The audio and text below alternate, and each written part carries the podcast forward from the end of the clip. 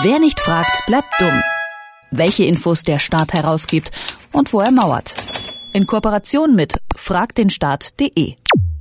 Ein Kugelschreiber für 400 Euro oder ein Füllfederhalter für 600 Euro? Was für manch einen die monatliche WG-Miete ist, sind für andere die Kosten für ein Schreibutensil.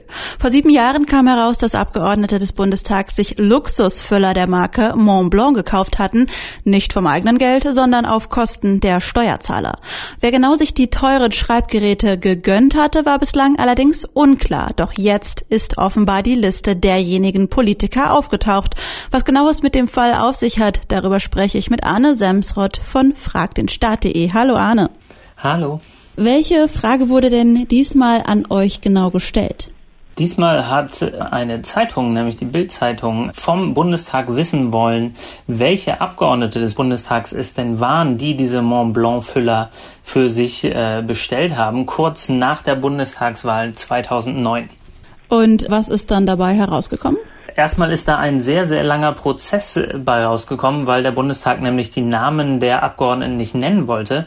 Das hat sich über Jahre hingezogen und der Bundestag hat sich bis zum Bundesverwaltungsgericht hin geweigert, die Namen herauszugeben und musste es dann letztlich auch nicht. Das Bundesverwaltungsgericht hat gesagt, ja, diese Namen äh, der Abgeordneten, die stehen im Zusammenhang mit der Mandatstätigkeit der Abgeordneten, die darf man nicht herausgeben.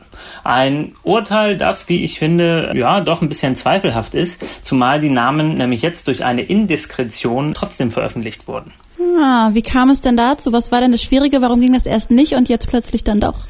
Ja, über das IFG, über das Informationsfreiheitsgesetz kann man also tatsächlich anscheinend nicht die Namen von Abgeordneten finden. Die kriegt man dann wirklich nur durch Leaks. Und da kann man auch sehen, was eigentlich in so einem Gesetz drinstünde. Wenn das Gesetz nämlich besser gemacht würde und besser umgesetzt würde, dann bräuchte es keine Whistleblower, dann bräuchte es keine Leaks. In diesem Fall, ja, wollte der Bundestag das nicht sagen. Und dann äh, war, man mutmaßt das so, die Firma, die diese Füller geliefert hat, die hat dann die Liste rausgerückt aller Abgeordneten die so einen Füller bekommen haben. Und was ist jetzt für euch das äh, eigentlich Wichtige an diesem Thema? Es geht hier auf jeden Fall darum, nachprüfen zu können, wie Abgeordnete ihr Mandat wahrnehmen. Das heißt, die Öffentlichkeit hat ja ein großes, ein berechtigtes Interesse daran, nachzuprüfen, was Abgeordnete mit ihrem Geld, das sie so zur Verfügung bekommen, machen. Und das ist nicht wenig. Äh, so eine Pauschale für Büroausstattung in jedem Jahr ähm, sind so einige tausend Euro. Und äh, wir glauben, dass die Öffentlichkeit doch eine Möglichkeit haben sollte, dann auch herauszufinden, wie Geld verwendet wird.